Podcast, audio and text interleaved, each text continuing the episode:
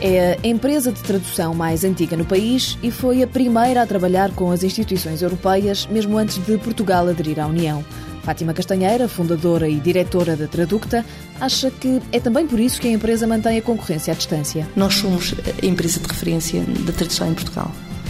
Penso que somos a empresa genuinamente portuguesa com maior faturação e hum, somos, penso, a mais reconhecida. Desde a tradução de discursos de altos representantes do Estado, passando por projetos na área da energia nuclear, até à interpretação de conferências das Nações Unidas. A Traducta faz tudo, por isso só trabalha com especialistas. Um tradutor da área farmacêutica tem que ter conhecimento científico muito profundo da área farmacêutica. O mesmo acontece na área financeira. Nós estamos aqui a brincar, são coisas muito sérias, temos a ver com números, temos a ver com resultados de empresas. Quem diz de empresas, diz de organismos, diz de governos, de tudo mais, não é? Por isso são trabalhos extremamente sérios para os quais é necessário ter especialistas à altura que consigam, de facto, fazer um trabalho profissional, rigoroso e preciso. As línguas principais são o português, o espanhol e o inglês, mas os serviços de tradução vão mais longe. Trabalhamos muito para alemão, para francês, para chinês, para japonês, para todas as línguas que são necessárias. Falando em clientes, são mais de 600 e estão um pouco por todo o lado. A União Europeia, por exemplo, é um grande cliente nosso, porque trabalhamos desde 85. Praticamente desde o início que nós começámos a, a, com a nossa atividade.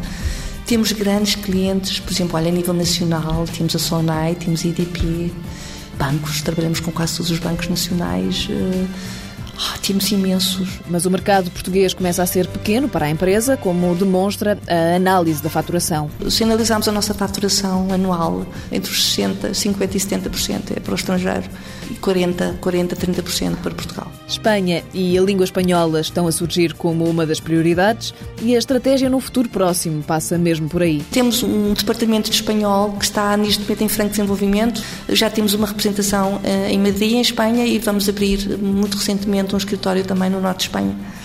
Por isso, quer dizer, estamos a avançar em passos largos também para implantar cada vez mais o espanhol como uma língua de trabalho. Também nesse sentido, mas do lado de lá do Atlântico, surge outro dos grandes projetos da empresa. Estamos a pensar abrir eh, também uma representação na América Latina, que neste momento temos já um núcleo de recursos, temos uma equipa a trabalhar na América Latina para nós.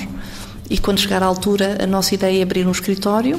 Estamos a pensar abrir na Alemanha eventualmente eh, também um escritório de representação. Estes são, digamos, eh, no imediato, num período mais próximo, os nossos objetivos em termos de expansão.